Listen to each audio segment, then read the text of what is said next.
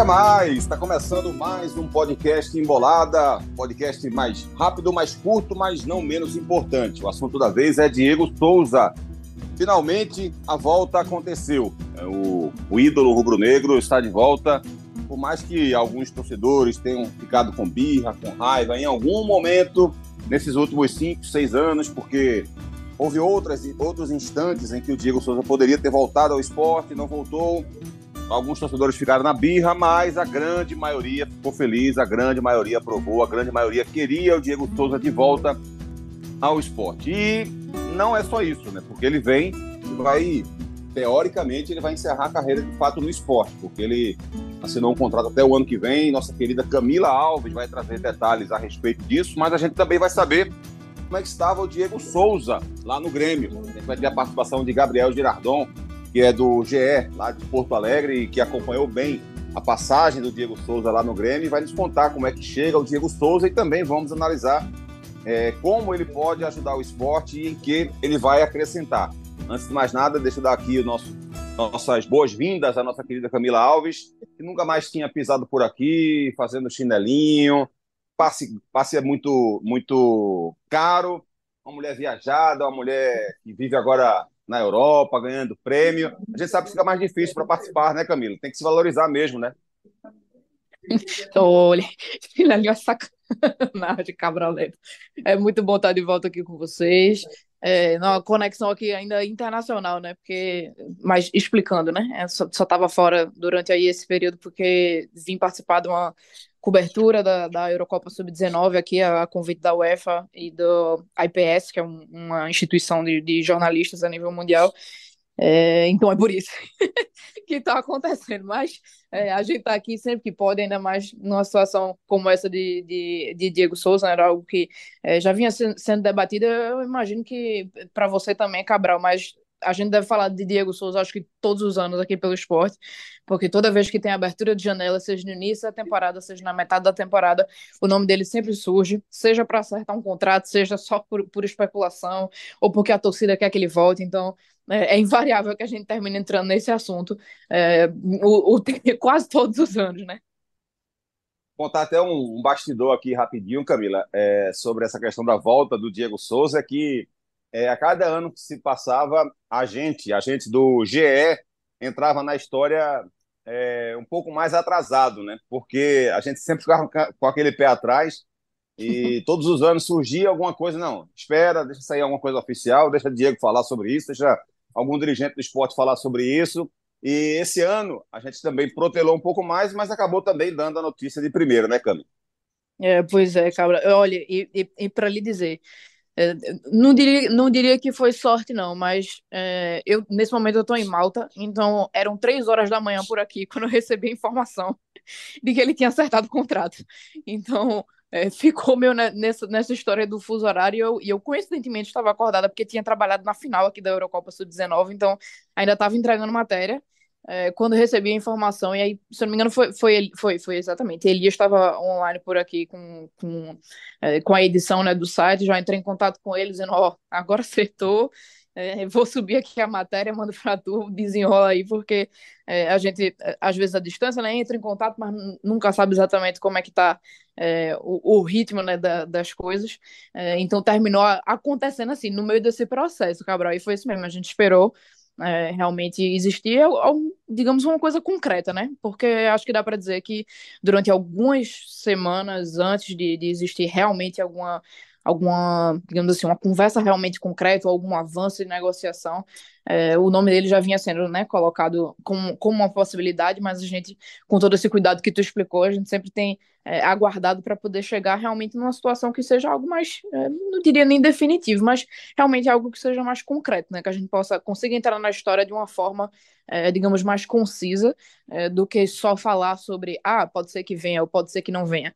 É, então a gente sempre prefere aguardar é, acredito que uma, das primeiras vezes em que, se entrou na história realmente foi é, a partir do momento em que o esporte mudou o discurso, né? Inicialmente, quando a gente entrava em contato, é, se falava sobre, ah, como Diego Souza é um ídolo do esporte e, e enfim, uma pessoa muito representativa para a história do clube, mas naquele momento ainda não existia nenhuma conversa e tal.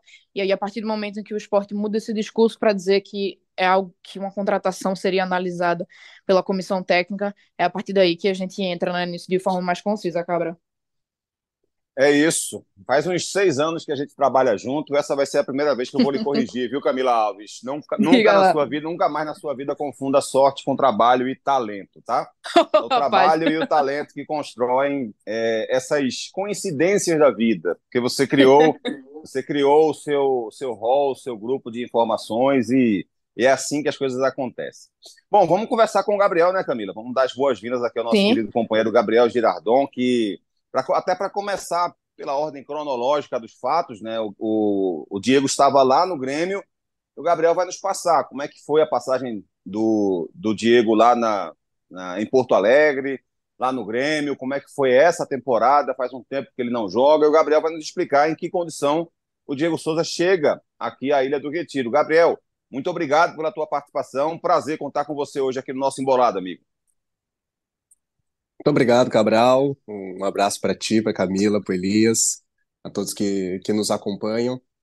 Pois é, o Diego Souza retorna ao Grêmio em 2020, né, numa outra condição. Ele tinha, teve uma, uma primeira passagem pelo Grêmio lá em 2007, aí num jovem Diego Souza que atuava como meio-campo. E em 2020 ele retorna já mais veterano, já com uma condição, uma outra posição em campo, né, como centroavante.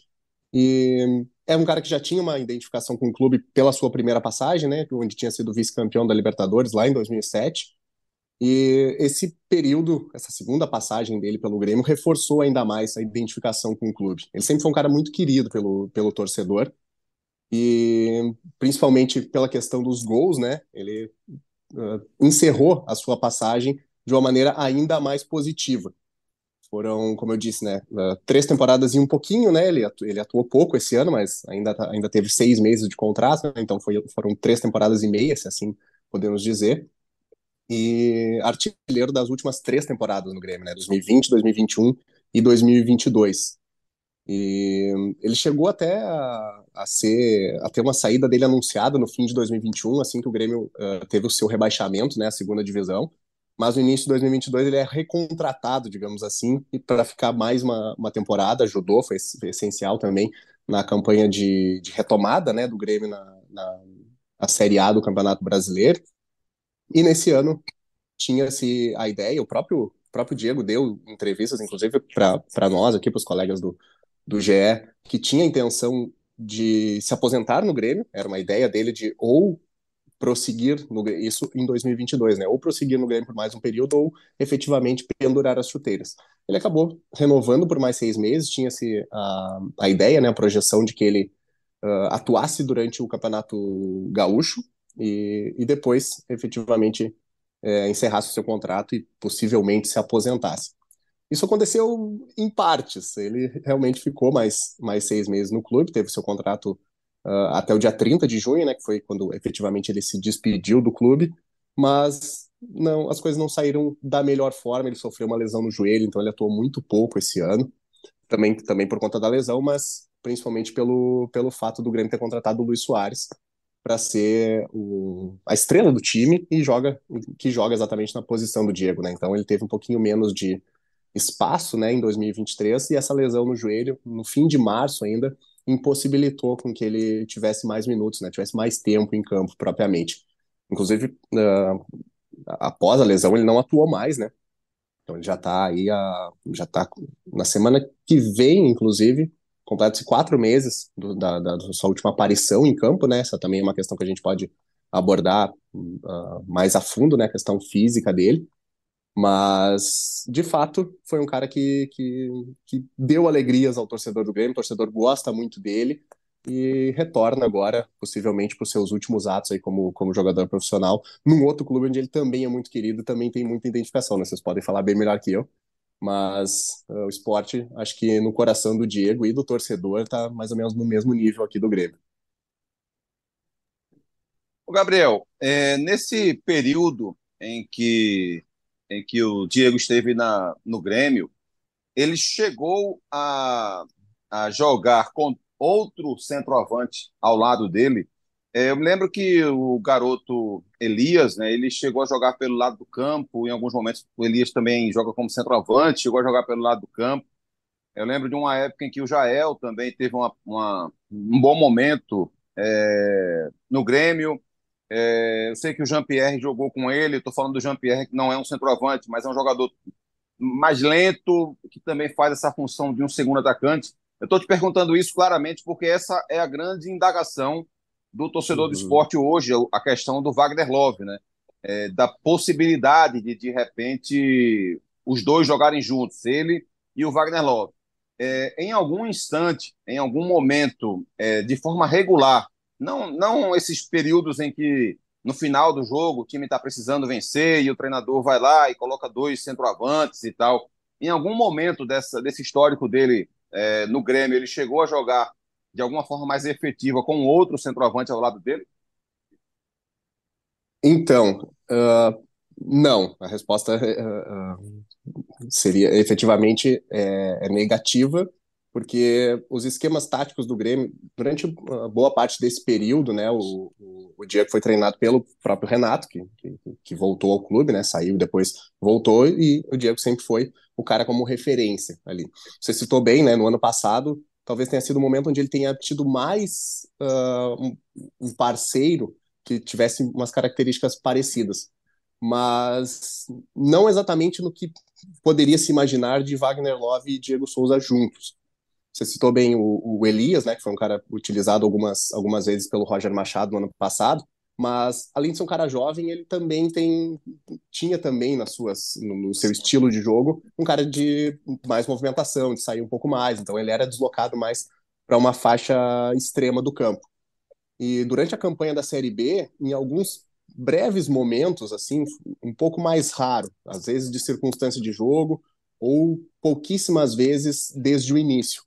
O Elkeson, que foi contratado ano passado pelo Grêmio, teve uma, uma, uma, curta passagem pelo, pelo clube, né? Atuou junto com o Diego Souza. Então essa seria talvez a, a, experiência mais recente, assim, e com um pouquinho mais de sequência que o Diego Souza tenha tido de ter outro centroavante, aquele nove mais clássico, jogando ao lado dele, que seria talvez um pouco mais uh, num comparativo assim do que seria ele junto com o Wagner Love hoje em dia. Ano passado, em algumas partidas da Série B, o, o Roger modificou bastante uh, a equipe em alguns momentos, né, dependendo de como de como estava a fase do time. E ele chegou a testar Diego Souza e El, que são dois centroavantes mais de ofício, né, atuando juntos.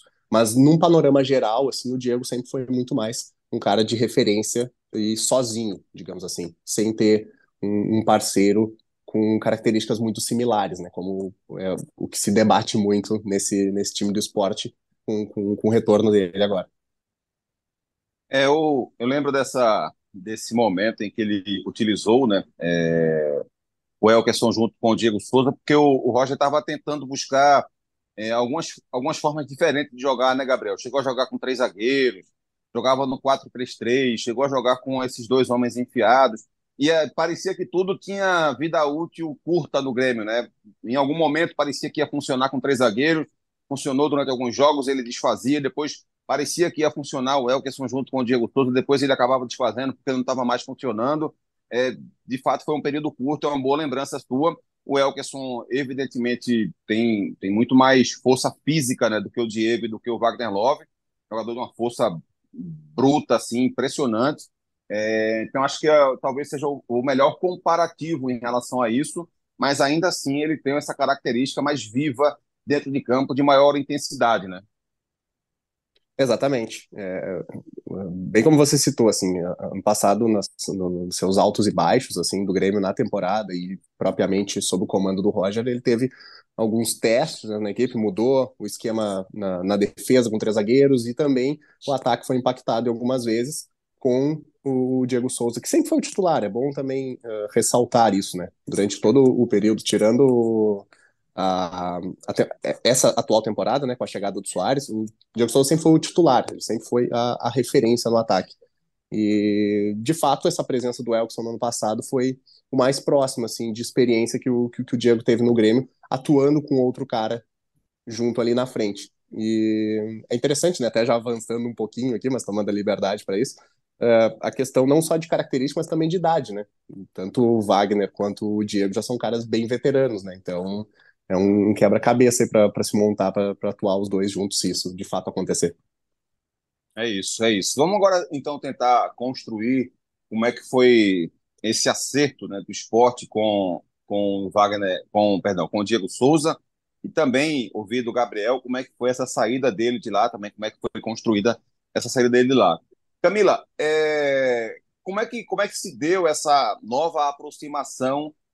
É, eu acho que, que esporte e Diego nunca se separaram de fato, né? Sempre todo final de ano surgia o nome dele de alguma forma, né? Esse momento em que o Gabriel citou aí, que ele quase deixou o Grêmio, o nome dele foi muito falado aqui no Recife novamente, para que ele pudesse voltar, é, e acabou não acontecendo, depois ele acaba voltando para o Grêmio, então sempre houve, de alguma forma, alguma proximidade né, das pessoas que fazem o esporte, das pessoas que fazem o Diego Souza, mas dessa vez que deu certo, que funcionou, como é que foi construída essa, essa nova reaproximação entre esporte e Diego Souza? Olha, Cabral, você falou inclusive aí sobre é, esse momento né, em que o Gabriel descreveu sobre aquela passagem entre 2021 e 2022, quando Diego Souza terminou, é, entre aspas, renovando o contrato né, e ficando lá no Grêmio. E na hora que ele falou, eu, eu já me lembrei é, justamente do, do que tinha acontecido por aqui, porque justamente nesse período, quando o Grêmio, e aí entrando justamente nesse, nesse fato de como Diego Souza e o esporte é, de certa forma nunca se separam, né? Mesmo que mesmo que esteja mesmo que esteja separado momentaneamente, sempre se voltam é, a, a, conversar ou convergir é, de alguma forma. E aí eu me lembro que nesse momento, quando assim que o Grêmio anunciou, né, que não, não faria renovação de contrato, o Sport chegou a entrar em contato com o Diego Souza, iniciou uma, uma, uma negociação. E aí eu me lembro que a negociação vazou na época. E quem é, confirmou que, que Diego Souza não viria para o esporte e iria, na realidade, renovar o contrato com o Grêmio, foi o próprio esporte. Porque eu me lembro que, que a gente ficou, ficou acompanhando bastante essa história naquele momento, porque foi é, talvez num, nos últimos anos do período recente, claro, antes dessa, dessa ocasião agora, essa ocasião entre 2021 e 2022, acho que, acho que foi o período em que Diego Souza ficou mais próximo, assim, realmente, de voltar para o esporte. É, já estava tudo bastante é, caminhando para que isso fosse acontecer, quando realmente ele terminou mudando ali de ideia, terminou ficando lá no Grêmio. E aí eu me lembro que foi a diretoria do esporte que já confirmou: ó, o, esporte, o Diego Souza não vai acertar aqui com o esporte, não, ele já acertou com o Grêmio vai ficar lá. Então, eu lembro que quando a gente publicou a matéria, já foi dizendo que ele não vinha, que já estava tudo certo com o Grêmio. Então, é, para se ter uma noção né, de, de como funciona assim, esse cenário. É, mas aí, bom, de, depois dessa ocasião, né, evidentemente, toda, jornada de transferência, o nome dele sempre voltava a aparecer por mais de uma vez, e aí, às vezes, por diferentes motivos, seja porque ele já estava com um contrato lá, ou por questão salarial, é, terminava não é, necessariamente avançando, né? E aí, assim, acredito que há alguns meses atrás, nas primeiras vezes em que o nome dele começou a ser especulado, é, e aí é uma, talvez um, um fator que vai ser para a gente observar é, aí ao longo do, dos próximos meses, é que existia assim, um, um, pensamento do esporte de tentar entender justamente como é que Diego Souza seria é, utilizado numa equipe é, em que o elenco já foi montado no início do ano pensando numa determinada estratégia. É, e aí o pensa, a, a, digamos assim, o raciocínio deles era tentando medir o impacto que teria ser uma, por seu fato de ser uma contratação já no segundo semestre e não necessariamente no primeiro semestre, que é quando normalmente você, é, as diretorias e as comissões técnicas estão pensando né, na formação de um elenco. Então, eles não estariam fazendo essa contratação no momento inicial de formação do elenco, mas já num segundo momento. Então, é, eles tinham essa preocupação de tentar entender é, como é que isso funcionaria. E aí, muito por conta disso, essa contratação passou também pelo aval né, do, do técnico Anderson Moreira, é, que foi algo que a diretoria bateu muito na tecla de que eles precisariam ter um aval da comissão técnica antes de fazer qualquer movimentação. E se a gente for construir isso, pelo menos numa ordem cronológica, é, a primeira conversa oficial, digamos assim, que o esporte teve né, com o Diego Souza, e aí tudo isso acontece através do vice-presidente de competições, o Augusto Carreiras, é, que ele é um, um cara que ainda está ali dentro da área do futebol, né, do esporte, ele já tem uma relação antiga com o Diego Souza, então, naturalmente, nesses últimos anos e também nessa ocasião, é ele quem normalmente fica à frente é, dessas conversas com o Diego. E aí essa primeira conversa aconteceu ainda no mês de junho, é, no, naquele momento foi ainda uma sondagem, é, entender realmente como é que ele estava, qual era a situação, o projeto de vida dele, como é que estava o processo de recuperação, é, por conta dessa questão da lesão que o, que o, que o Gabriel mencionou. É, então, ele, como ele tinha passado por uma cirurgia né, no início do ano, ainda estava se recuperando, voltando a treinar, é, foi mais um momento do esporte fazer uma sondagem para poder entender como é que estava a situação dele. Mas naquele momento é, não houve nada realmente efetivado. E aí, um tempo depois, uma nova conversa aconteceu, é, porque inicialmente Diego tinha dito que o, o, Renato Gaúcho, técnico do Grêmio, tinha interesse numa renovação de contrato com ele, mas com um, um passar de tempo, os diretores e a diretoria né, do Grêmio terminou não demonstrando esse mesmo interesse. Então, como os dois não convergiram, é, o, o, caminho dele talvez fosse é, se encerrar, né, digamos por ali. E aí, a partir daquele momento, né, diante dessa situação, o esporte efetivamente demonstrou é, um interesse, né, se colocando como possibilidade para o futuro de Diego. E aí ele, por sua vez, né, se colocou também como disponibilidade de, de vir para o esporte. E aí, naquele momento, é, já também com, com o Grêmio né, fora, da, fora das possibilidades, ele tinha é, duas opções que ele colocou para si mesmo, que seria ou ele parar de jogar, que era algo que já vem sendo falado né, pelo Diego, é, digamos, ao longo dos últimos anos mais recentes, essa seria uma opção, ou então é, ele terminar a carreira dele no esporte, vir para o esporte e terminar a carreira dele por aqui. É, então, a ordem cronológica foi mais ou menos essa. E aí, quando chegou é, no domingo, ali era domingo, domingo à noite para o Recife, domingo, já, já domingo para segunda de madrugada por aqui, mas no domingo à noite no Recife eles bateram o martelo né, dessa negociação e aí estão só aí no processo de ver é, como vai ser toda essa questão de, de mudança do Diego e tal. Ele estava num período é, agora fora do país, estava voltando para o Brasil é, esses dias, então ele iria se organizar e aí o esporte atualmente tem uma, tem uma expectativa né, de, ter, de ter ele já no Recife a partir da sexta-feira. Enfim, essas datas, é, como, como, vocês bem sabem, terminam muitas vezes mudando ou não, mas é, nesse momento a perspectiva deles é, é de ter o Diego Souza na sexta-feira, no Recife. Agora, olhando para o outro lado, Gabriel, é, foi fácil para o Grêmio liberar, chegar nessa, nessa liberação, digamos assim, de alguma forma, do Diego. Eu pergunto isso a você pelo seguinte, porque hoje o Grêmio tem um dos melhores, um dos, sei lá, o cara que é que faz parte do pódio dos melhores centroavantes do mundo desse século. Mas também que tem essa questão da, das dores que ele tem sentido, é, dessa imprevisibilidade do, do Soares. Aí quem tem entrado ultimamente, quando ele sai, é um garoto que tem 21 anos de idade, o André, e, e uma outra possibilidade para fazer essa função seria o Galdino, o Everton Galdino, que, que joga muito pelo lado do campo também, mas que também está lesionado, já faz, sei lá, um pouco mais de um mês, acho. Você pode, pode ser mais preciso em relação a isso, já faz alguns jogos que ele não está no banco de reservas. Então, não há, de certa forma, um, um grande número de opções para essa função especificamente. E o Grêmio é um clube hoje que sonha com o título, que tem capacidade para ser campeão até. É evidente que a distância hoje é muito grande em relação ao Botafogo, mas se a gente for apontar quais os clubes que poderiam tirar esse título do Botafogo, o Grêmio precisa ser apontado como uma dessas possibilidades de roubar, digamos assim, esse título da equipe do Botafogo, pelo que vem jogando e pela proximidade na tabela. Então, o Grêmio libera o Diego Souza com alguma facilidade, porque percebe que ele, de repente, pode não ajudar mais tanto assim, ou por, por alguma por alguma algum agradecimento pela história dele no clube. Como é que se deu essa saída dele da, do clube? Então, Gabriel, eu acho que é, é bem como tu resumiu agora no, no, no fim. Uh, é até, até um fato curioso, né? A tua, a tua, a tua construção, a tua narrativa foi, foi muito bem, bem colocada, que o Grêmio hoje se vê já sem o Diego Souza e com pouquíssimas opções para ser, de fato, uma alternativa ao Soares, que, que tem toda a, a questão física envol, envolvida, né? O Renato, inclusive, utilizou em alguns momentos o Vina, né, que é um meia de origem, como, como uma espécie de falso 9 ali. E o próprio jogador chegou a, a comentar as suas dificuldades né, na posição, mas nem o Vina está mais no clube. Acertou também a sua saída para o futebol árabe.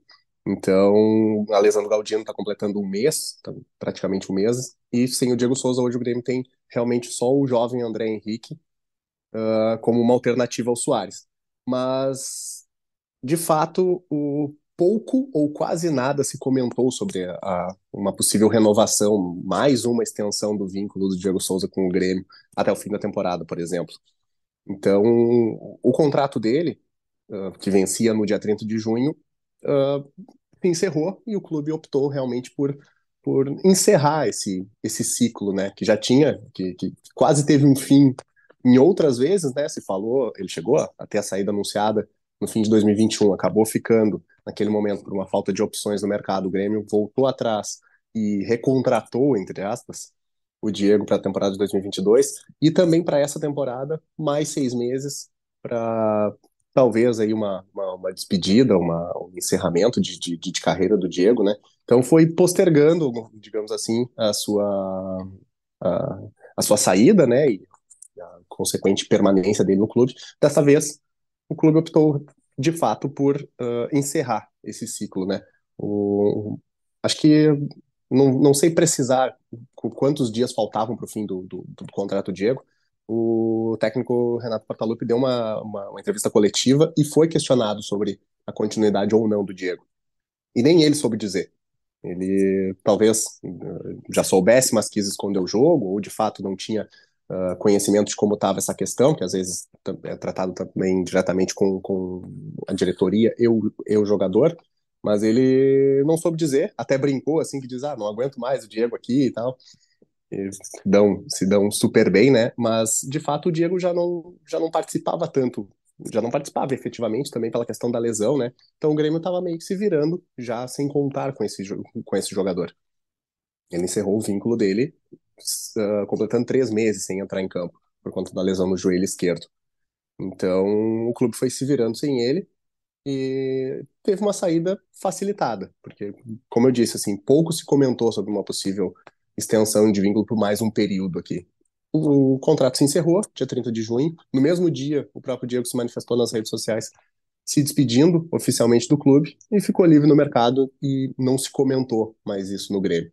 E hoje, ironicamente, né, o Grêmio, uma das prioridades para essa janela, né, é a contratação de um centroavante para ser uma alternativa ao Soares. Uma coisa que eu acho que é importante a gente passar para o torcedor, e aí eu quero ouvir a Camila e o Gabriel sobre o assunto, é que o Diego ele está vindo de uma lesão, ele está machucado, é, mas o, o, Diego nunca teve um histórico de ser esse tipo de jogador que vive no departamento médico. Esse é um primeiro ponto que eu considero muito positivo. Então, a vida útil do atleta Diego Souza sempre foi muito positiva. Ele passando pelo esporte, no Grêmio, todos os clubes por onde ele passou, ele sempre esteve à disposição e sempre jogou uma grande quantidade de partidas ao longo do ano. É, e a lesão do, do Diego Souza é, não, não me parece ter sido uma lesão grave. Não é isso, Gabriel? Pois é, Cabral. Uh, o, o Grêmio dificilmente, de uns tempos para cá, né, dificilmente ele estipula um prazo de retorno para os jogadores. Então é sempre feita uma, uma avaliação constante. Então, quando foi confirmada a lesão dele, no dia 27 de março. Ele, ele, a sua última partida foi no dia 25, semifinal, jogo de volta da semifinal do Campeonato Gaúcho contra o Ipiranga. Ele entra no segundo tempo. O Grêmio vence aquele jogo e leva a decisão para os pênaltis, né? Havia perdido o primeiro jogo. E ele cobra um pênalti e perde, inclusive, a, a, a cobrança dele. E naquele jogo ele, ele, ele sofreu um, um, um problema no joelho esquerdo. O clube confirmou a lesão, mas não estipulou o prazo. Só que, de fato, ele nunca mais voltou a jogar, né? Ele terminou o contrato dele, ainda tinha três meses de contrato, né, pela frente, e ele nunca retornou. E pouco se via ele no clube. Uh, nós, repórteres que, que, acompanhamos o dia a dia do clube, eventualmente estamos no CT quando, quando é permitido o acesso, né, quando tem treinos abertos, ou pelo menos o aquecimento.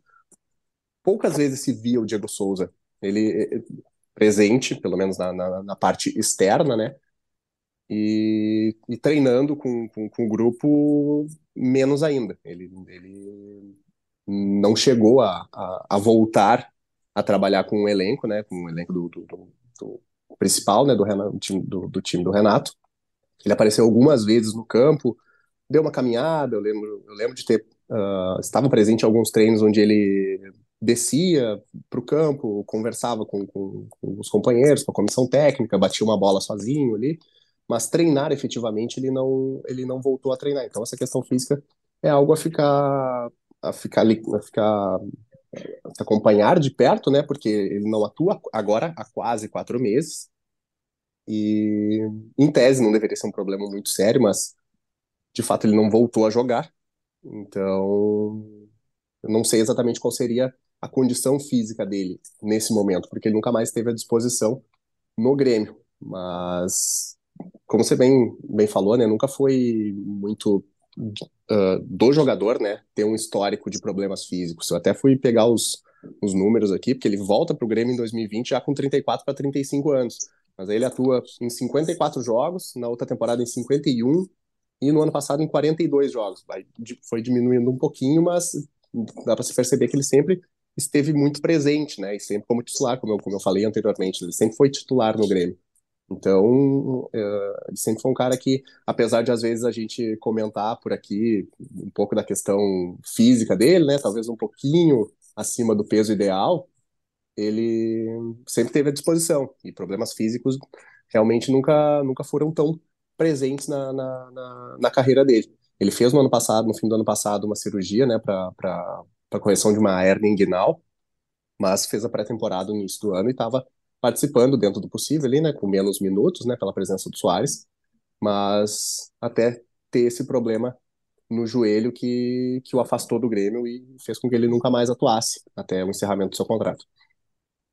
É isso, é isso. Pegando o histórico dele aqui, Camila, a gente sempre vê o Diego entregando seus 45, 50, 55, 60 jogos por ano. Talvez o ano em que ele tenha jogado menos foi em 2013. Ele teve uma passagem pela Arábia Saudita, que despencou o número de jogos dele na temporada. É... E aí no Cruzeiro, quando ele chega no Brasil novamente em 2013, ele ainda chega a fazer 22 jogos na equipe mineira. Então, ele sempre entregou uma, uma boa quantidade de jogos. Talvez esse histórico, talvez, né? Não, não, não, não tenho nenhum dia de, de, de faculdade de medicina, viu, Camila? Mas talvez isso lhe ajude na recuperação, né? Acredito que sim, Cabral. E, e, assim, evidentemente, se a gente for, a gente olha os números do esporte, eu acredito que muita gente também não, não, tem, não tem qualquer lembrança assim de, de, dele passar, digamos, um período muito longo afastado por conta de questão de lesão e tal. E ao mesmo tempo em que ele conseguiu né, fazer esse, grande, esse número alto de jogos, digamos assim, pelo esporte, é, a última passagem dele eu sei que foi em 2017, então poderia se até considerar, ah, mas faz tempo que, em que houve realmente a última vez em que ele esteve aqui, então a gente não tem necessariamente como ter é, esse parâmetro né, comparado com o que seria agora, mas também ao mesmo tempo acho que dá para considerar que, que em outros períodos mais para frente, como o Gabriel propriamente falou do Grêmio, e também nas passagens dele pelo São Paulo, pelo Botafogo, e aí nesses três, nesses três últimos anos, e agora o, o, o quarto ano né, do Grêmio, ele sempre conseguiu manter, assim, pelo menos um, um, digamos, um ritmo e um número alto de jogos durante a temporada. Então, ao menos não se viu, assim, uma queda, digamos assim, desde a última vez em que ele esteve no esporte para agora. É, mas falando especificamente agora de 2023, é, se no caso do Grêmio não houve exatamente um prazo é, naquele período em que houve a lesão, no caso do esporte ele, eles ainda estão, não estão trabalhando com um prazo, digamos assim, específico de quando eles poderiam é, contar com o Diego Souza. O, o esporte, evidentemente, está ciente da, da situação, é, já tinha conversado com ele para poder entender como é que estava a questão de recuperação. A última informação era realmente de que ele estava se recuperando, de que estava bem, já estava treinando. É, mas ao mesmo tempo é, eles aguardam né, a chegada do, do, Diego aqui, porque ele vai ter que passar, evidentemente, pela bateria né, de, de, exames médicos. E aí acredito que a partir desse momento é que o esporte vai poder ter um diagnóstico mais preciso é, de como é que está a situação, de quando é que eles vão poder contar efetivamente com ele em campo, Cabral. É isso, é isso. Vamos entrar na parte de, de analisar propriamente o que é que o Diego pode oferecer ao esporte agora. Mas antes, deixa eu me despedir do nosso querido Gabriel. Não vou colocar o Gabriel nessa enrascada, não, de, de fazer análise aqui pensando no esporte também, até porque, me, mesmo sabendo, viu, Camila, que o Gabriel está de pernas para o ar, não tem feito nada ultimamente, porque o Grêmio teve o jogo dele adiado no final de semana, e você sabe que repórter só trabalha quando o time joga. Então, como o Grêmio não jogou, o Gabriel vai passar 10 dias aí descansando, não é isso, Gabriel? queria, queria que fosse, Cabral. Mas... o pior é que trabalha mais, né, Gabriel? Não tem jogo, é fácil, né, fazer, né? É, exatamente. A gente torce que, que volte logo a, é. a, a, ter uma partida para ter. É isso aí. Mas brincadeiras à parte, muito obrigado, viu, Gabriel? Você contribuiu demais com o nosso programa. É, imagina, Cabral, eu que agradeço aí a oportunidade, prazer ter, ter, ter, colaborado e ter feito uma participação com você. Sempre que precisar, aí estamos, estamos às ordens. Valeu, valeu. Esse nosso querido Gabriel Girardon, que é setorista do Grêmio lá no GE de Porto Alegre, lá de, de, do Rio Grande do Sul. Bom, então vamos lá, Camila. Vamos falar sobre essas as possibilidades, né? Táticas, técnicas, aquilo que o Diego Souza pode acrescentar, como é que ele pode se encaixar nesse time do, do Anderson Moreira. Para você, como é que, que tende a acontecer essa chegada do Diego, sempre levando em consideração, óbvio, o fato dele estar vindo de uma lesão e que dificilmente ele vai chegar 100% pronto para ficar atuando 90 minutos, né, Câmara? Com toda certeza, Cabral. É, e olha, digamos, acredito que essa provavelmente, é, é, se a gente for destacar assim, dois pontos que seriam é, os maiores pontos de debate, de, de nem, nem, questionamento, mas imagino que de debate sobre essa questão da, da, contratação do Diego, seja uma delas a que a gente já falou, sobre a questão da situação física dele, como tá, depois de, depois de voltar de uma lesão, de recuperação e tal. E o segundo ponto seria justamente esse, é, de, de, como é que Diego Souza vai ser utilizado nesse time, muito por conta de que o esporte hoje em dia é, já tem Wagner Love, né, desempenhando uma função de que, digamos assim, hoje em dia seria muito semelhante ao que, ao que Diego Souza vem fazendo, é, e não à toa, essa foi inclusive né, uma preocupação, como a gente já tinha adiantado, é, da própria diretoria é, no momento né, da, dessas conversas, mas a partir do momento em que né, a comissão técnica é, do esporte aprova a contratação, vê isso como positivo e vai atrás, então é porque é, eles, eles têm uma ideia por trás disso, de como eles pretendem fazer, de como eles pretendem é, utilizar o jogador. Né? E assim, a princípio, é, eu veria dois cenários, é, em um deles seria com inicialmente o Wagner Love hoje em dia como titular e talvez o Diego Souza substituindo ele, é, digamos assim, na mesma, ali na mesma posição, mas muito pelo fato de que o Wagner Love é, vem aí numa boa fase, já vem, já vem há um tempo aí na equipe, o Diego Souza, é, como você bem explicou,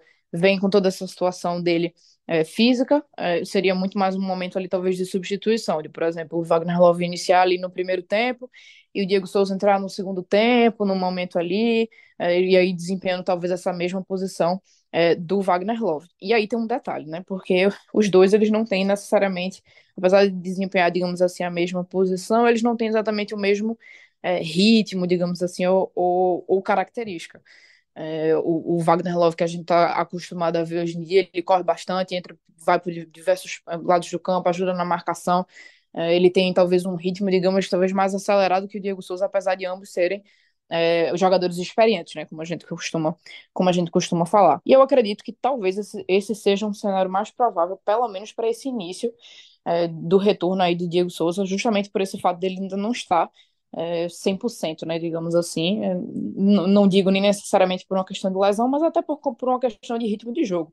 Se ele não estava jogando ali desde o dia é, 25 de março, é, vai, vai existir, né, é, pelo menos uma, uma cautela, digamos assim, que a gente vai entender melhor é, até que ponto será esse nível de cautela ou não, a partir do momento em que ele fizer passar pelos exames médicos, tiver uma avaliação física mais específica do clube, é que a gente vai conseguir entender isso melhor. E aí acredito que uma segunda possibilidade seria justamente é, utilizar talvez os dois é, ali no, no ataque. E aí, digamos assim, não, não acho que seja impossível, é, tá? Não acho que seja impossível. Acho, a, me, me parece até é, uma situação, digamos assim, possível, levando em conta o, o patamar das, dos dois jogadores. São jogadores é, que, digamos assim, talvez sejam os, os maiores nomes que o esporte tem no elenco atualmente. Então, não me parece um, um cenário impossível, uma, uma mudança ali de, de realmente de, é, digamos, da formação que o Anderson Moreira utilizaria. Mas, ao mesmo tempo, eu também levo em consideração algumas ressalvas do fato de que isso, isso não é algo que vem sendo, é, digamos assim, utilizado pelo esporte, pelo menos não para começar é, jogos especificamente, né? A gente já viu em algumas ocasiões o Anderson Moreira acionando é, dois centroavantes dessa forma, de repente, num decorrer de jogo, por uma situação, assim, de partida, mas isso não, era, não é algo tão recorrente. Então, acredito que, que talvez fique num balanço aí entre essas duas situações. É, e aí vai ser mais entender como é que o Anderson vai pretender utilizar isso. Mas aí eu queria ouvir de você, é, Cabral Neto, que você vai saber entrar em muitos mais detalhes sobre isso. É, como é que você enxergaria essa vinda né, de Diego Souza, considerando, evidentemente, todo esse, esse outro cenário que existe aí por trás dessa chegada dele? É, Cam, eu acho que, que a possibilidade do Diego e do Love, por exemplo, jogarem juntos, ela, na minha cabeça, ela hoje só existe. E assim, veja, eu estou falando primeiro daquilo que eu acredito, tá? Sobre futebol uhum. e não e não a questão do Anderson especificamente. O Anderson ele pode fazer coisas que nos surpreendam, mas pensando no time do esporte hoje para manutenção de competitividade, eu acho que o Diego Souza e o Love só jogam juntos para começar uma partida, por exemplo, né? Para ser uma a, a, equipe titular do esporte hoje tem Diego Souza e Love. Eu acho que isso só acontece sem Jorginho.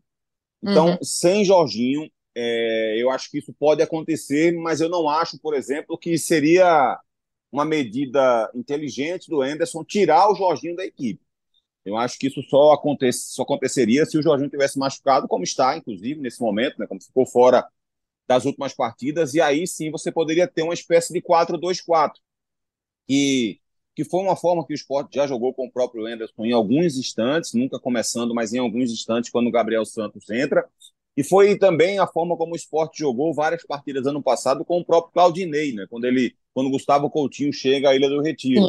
É, e, e, o próprio Claudinei hoje utiliza esse esquema tático, inclusive no Vila Nova, né? Ele joga com o Neto Pessoa e com o Caio Dantas num 4-2-4. Então, se você imagina um esporte, vai lá com Fabinho, quando o Fabinho voltar, Fabinho e, e Fábio Matheus por dentro. Tem os dois homens de lado de campo, vamos imaginar aqui o Labandeira pela direita, ou o Edinho pela direita, e o Luciano Juba pela esquerda, com o Cariús sendo esse ponta pela esquerda e o Juba centralizando um pouco mais para fazer esse jogo de balanço, que a gente já falou aqui diversas vezes, o torcedor sabe bem o que, é que eu quero dizer com isso. Aí você teria o Diego Souza e o Love juntos, porque o Diego Souza não é mais um meia, mas sempre teve capacidade para ser um. Love não é um meia, mas tem se demonstrado um grande camisa 10 também no esporte em vários instantes, pelo poder de construção que ele oferece. Então, acho que os dois podem jogar juntos nessa condição. Para fazer o Jorginho ser deslocado para o lado direito, por exemplo, como, como o Anderson fez nos minutos finais da partida lá contra a Chapecoense, eu não acho que seja uma medida interessante porque você vai, de fato, contemplar, digamos assim, os melhores jogadores do esporte, né, os, os de maior habilidade, os de maior técnica, que são Jorginho, Love e Juba hoje, né, os jogadores mais qualificados tecnicamente. Você vai conseguir colocá-los em campo, né, colocá-los juntos em campo, mas o risco que você corre de perda de competitividade sem a bola, eu acho que é muito grande. Sem contar que você vai estar tirando o Jorginho de uma área de influência onde ele consegue ter muito mais capacidade, onde ele consegue ser muito mais é, impactante para a equipe.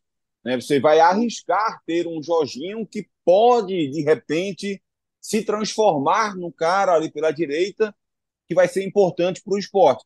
Mas você vai afastá-lo da área, você vai fazer com que ele tenha que se adaptar a uma função muito desgastante fisicamente, onde ele pode, ao longo do jogo, perder força, perder mobilidade, algo que já acontece quando ele atua como um 10, imagina como um, um ponta. Né? Então, eu acho que seria um risco muito grande de você, de repente, perder um jogador que é muito influente na, na construção de jogo do esporte, que é o Jorginho. É, por isso que eu acho que Diego Souza e Love juntos, só na condição em que o Jorginho não estiver jogando, ou, evidentemente, numa necessidade para durante a partida. Pode estar tá perdendo um jogo, precisa virar. É, o adversário passa a jogar com três zagueiros, abdicou do jogo ofensivo. Vou lá e meto o Diego Souza junto com o Wagner Love e o Jorginho, porque eu preciso acrescentar força ofensiva na minha equipe. Via de regra, eu acho que talvez pode não ser uma boa ideia ter Wagner Love e Diego Souza juntos no esporte. É, esse é um primeiro ponto. Né? O segundo ponto é essa questão de ritmo de jogo e física e clínica do Diego Souza, ver exatamente em que condição ele vai chegar à Ilha do Retiro. É bom deixar claro que é, esse fato do, do, do, Diego Souza brigar por posição com Wagner Love, isso pode ser um, um, algo chato para o torcedor que quer ver o cara, os dois jogando juntos e tal, mas é algo que você precisa aprender a absorver. Né? O esporte está acrescentando qualidade hoje ao grupo, não especificamente ao time titular. É, acho que 2023 é o ano em que o esporte menos precisa da volta do Diego Souza, desde quando ele saiu daqui em 2017. É o ano em que ele mais menos precisa. Por quê? Porque é o ano em que o esporte tem seu melhor centroavante das últimas temporadas, que é o Wagner Love, e é o ano em que o Diego Souza menos entrega na carreira dele, por questão clínica, por questão física, por estar fora da equipe, né, por estar sem ser titular do Grêmio. Nos últimos anos ele sempre tem entregado algo muito bom ao time do Grêmio, esse ano não.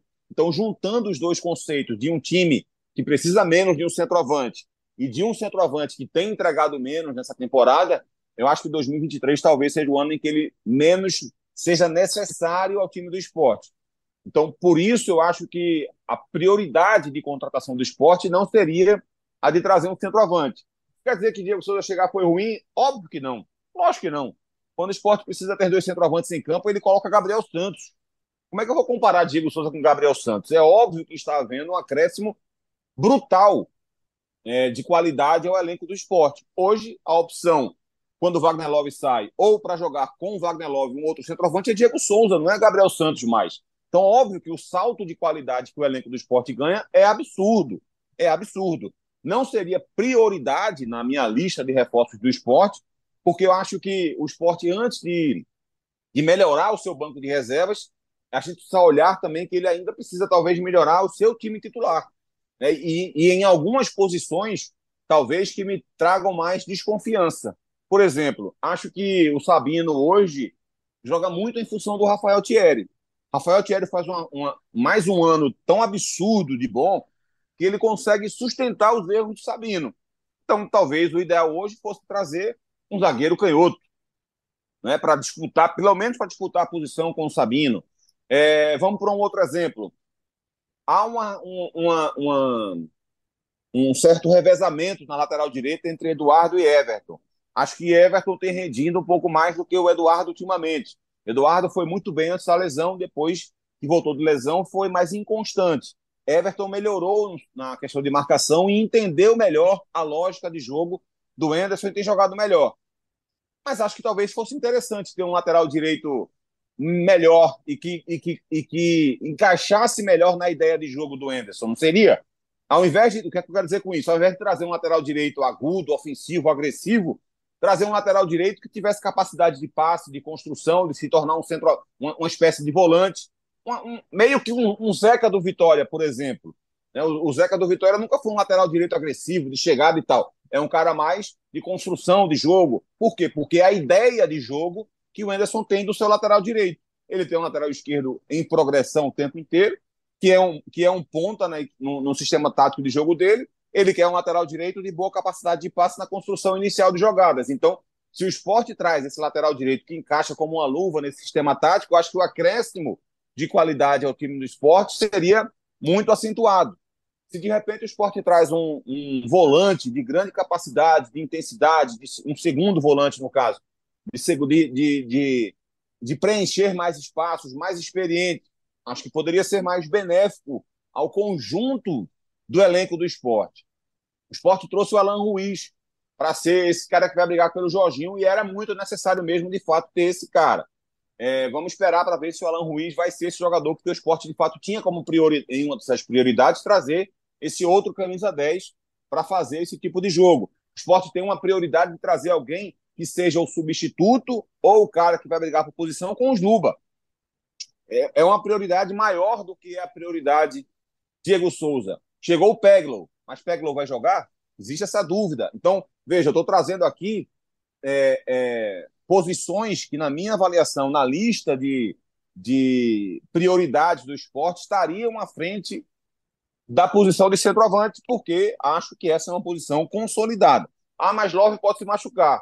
Claro que pode. Óbvio que pode. Seria legal ter outro centroavante. Óbvio que sim. Eu não estou dizendo que isso aqui é ruim ter um outro centroavante nesse nível. O ideal é você ter, ter dois, ter, um Wagner Love e um Diego Souza em todas as posições do esporte. Mas o esporte hoje tem isso? Não, o esporte não tem isso. O esporte hoje talvez precise trazer o seu Wagner Love para lateral direito esporte hoje talvez precise trazer o seu Wagner Love para a posição de cabeça de área, precisa trazer o seu, o seu Wagner Love para a posição de zagueiro, canhoto, precisa, tra precisa trazer o seu Wagner Love para a posição de que Juba faz hoje, né, em caso de Juba sair. Então ele precisa ter primeiro o Wagner Love de, dessas posições para depois pensar em trazer os Diego Souzas dessas outras posições. Acho que eu me fiz entender, acho que o torcedor que está ouvindo a gente aqui entendeu bem o que eu quero dizer. É óbvio que não é, é, não é um desperdício trazer o, o Diego Souza, não é um exagero trazer um Diego Souza, nada disso. Acho que foi muito bom trazer o Diego Souza. Diego Souza tem muito talento, tem muita, muita. O relacionamento dele é muito estreito com o torcedor, então existe um valor extra-campo que o Diego Souza traz, né? um valor agregado que ele traz extra-campo, mas que na minha lista de prioridades não seria assim. Se fecha a janela daqui a pouco, né, dia 2 de agosto, e daqui, quando a gente está gravando o caminho, para fechar a janela, o esporte traz um lateral direito, nessas condições que eu falei, traz mais um segundo volante, traz mais um jogador para substituir o Luciano Juba, traz um zagueiro canhoto, para mim a janela do esporte foi perfeita. Que ele conseguiu trazer a, a, as posições em que o esporte mais precisava e ainda trouxe Sim. um ídolo de volta. Então, por, é, é, é esse entendimento que eu quero que o torcedor tenha nesse instante. Né? Acho que, que me fiz entender, acho que o torcedor inteligente da nossa audiência nos entendeu, não é isso? Com toda certeza, Cabra. E, Pode não ter acredito... concordado, mas acho que entendeu, né? Sim, sim, não, com certeza. E, e, e, acredito que também, assim, isso partindo, obviamente, do princípio que é uma avaliação de momento a partir das movimentações que o esporte fez até agora, né? existirão assim duas semanas aí, não é tanto tempo, é metade do, do, do tempo que se passou da janela de transferência. Então eu acredito que talvez até depois dessas próximas duas semanas a gente vai poder ter, é, digamos assim, um panorama até mais conciso é, de como é que ficou, né, no final das contas, assim, até o momento esse é o cenário. Daqui a duas semanas, como é que ficou efetivamente, né? Até porque essa janela vai fechar e esse vai ser o elenco que o esporte vai ter em mãos. Então, acredito que a partir do momento em que todas essas decisões tiverem sido tomadas, aí a gente vai poder, no final das contas, né, colocar ali o, o ponto final, né, do, do que é que deu certo, o que é que não deu, o que é que pode dar errado, o que é que pode dar certo, é, e, e, entender, né, realmente, Cabral, como é que vai ficar, assim, essa situação aí do, do elenco do esporte para o resto da temporada.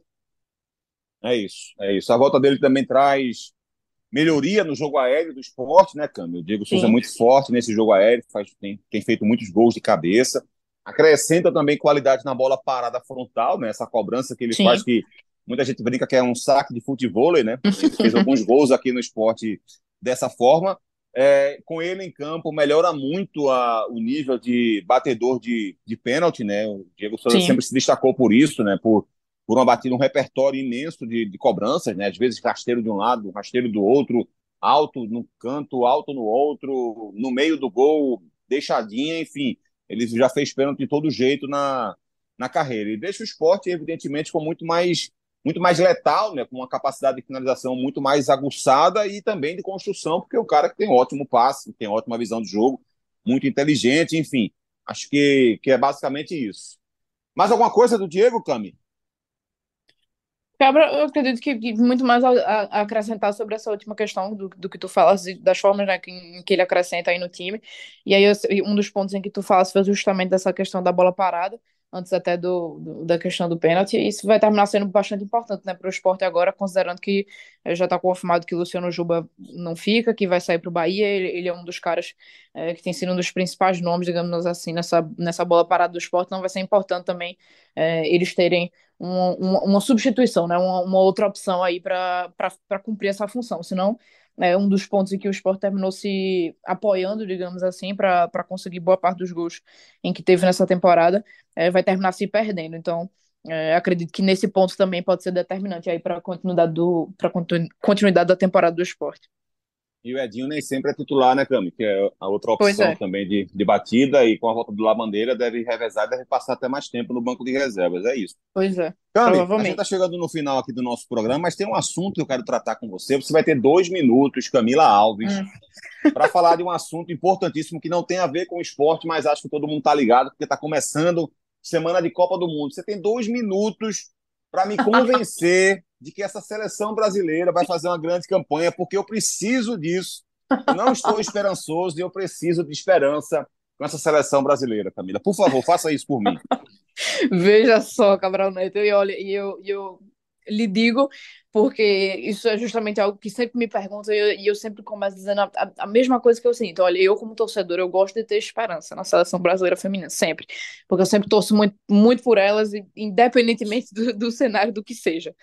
Mas, ao mesmo tempo, eu tento ponderar essa, essa torcida com aquelas doses de realidade, porque eu sei o quanto que outras jogadoras de outras gerações é, sofreram por conta de expectativas altas que não foram atendidas ou expectativas que eram fora da realidade é, e que no final das contas é, se esperava algo que todo mundo, que quem acompanhava talvez de perto sabia que não iria acontecer, sabe? Então, ao mesmo tempo em que eu, em que eu tenho aquela esperança de que, de que vá muito longe, é, eu tento também ponderar, sabe, com, com os outros lados. Mas é, o, o que a gente pode se dizer. É, eu sei que existem muitos questionamentos né, sobre o, o, trabalho da Pia Sanhag, mas eu eu, eu, pelo menos, pra, particularmente, acredito que não existia nome melhor nesse momento para estar tá com a seleção, não existia nome melhor para fazer as mudanças e, e, conduzir esse processo de mudança que a seleção precisava, esse processo de renovação.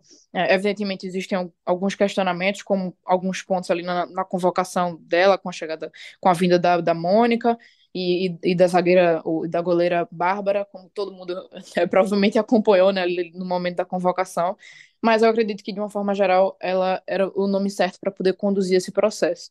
E aí, com todos esses pormenores, é, eu acredito que talvez o, o, principal momento em que, em que possa apoiar, digamos assim, uma expectativa positiva aí para esse Mundial seria o retrospecto recente, realmente, aí da, da seleção.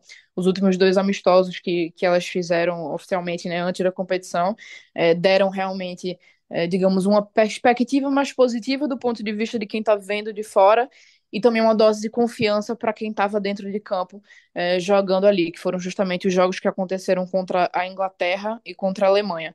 Contra a Inglaterra, que foi é, a disputa ali na da finalíssima, o Brasil conseguiu é, empatar, levou a disputa para os pênaltis e terminou perdendo nos pênaltis, mas contra a Alemanha é, terminou conseguindo ali uma vitória, foram dois dos últimos é, amistosos ali nesse processo de preparação. É, eram, são seleções né, do, da primeira prateleira, digamos assim, no, no futebol feminino, é, algo que, que o Brasil não vinha conseguindo enfrentar com tanta frequência. Então, a partir do momento em que elas conseguiram esses, esses resultados, é, eu acredito que é algo que, que faz a diferença, sim. Então, eu imagino que que, que dá para ir, dá para ir, dá para ir longe sim, viu, nesse mundial. É, se a gente for considerar aí a fase de grupos, acho que talvez o resultado ideal que está todo mundo tentando, é, pelo menos torcer para que o Brasil de repente consiga uma vitória aí sobre a França e tente evitar um, um confronto ali com, com a Alemanha nas oitavas de final, Cabral. Camila, eu vou ser sincero com você, você não me convenceu. Mas não foi, não foi, não foram os seus argumentos que não me convenceram. Os seus argumentos foram excelente. Mas, mesmo sem, sem lhe ver, estar tão distante de você, eu percebi que sua boca dizia uma coisa e seus olhos diziam outra. Eu percebi que o seu tom de voz era mais para se convencer do que para me convencer. Então, acho que isso, isso falou um pouco sobre a sua tentativa de ganhar um pouco de, de esperança com a seleção brasileira. Mas vamos torcer, evidentemente, a Copa do Mundo começa na quinta-feira, né? De quarta para quinta-feira, às quatro da manhã, tem Nova Zelândia e Noruega. É, não, na, é isso, né? É, na quinta-feira, dia 20, às sete da manhã, a Austrália joga, mas é às sete da manhã apenas. Então, às quatro da manhã, Nova Zelândia e Noruega. Está marcado aqui como o primeiro jogo. E o Brasil estreia só na segunda-feira, às sete da manhã, na outra segunda-feira, dia 23 de, de julho. É, não, às oito da manhã, perdão. Segunda-feira, dia 24 de julho, às oito da manhã contra Panamá.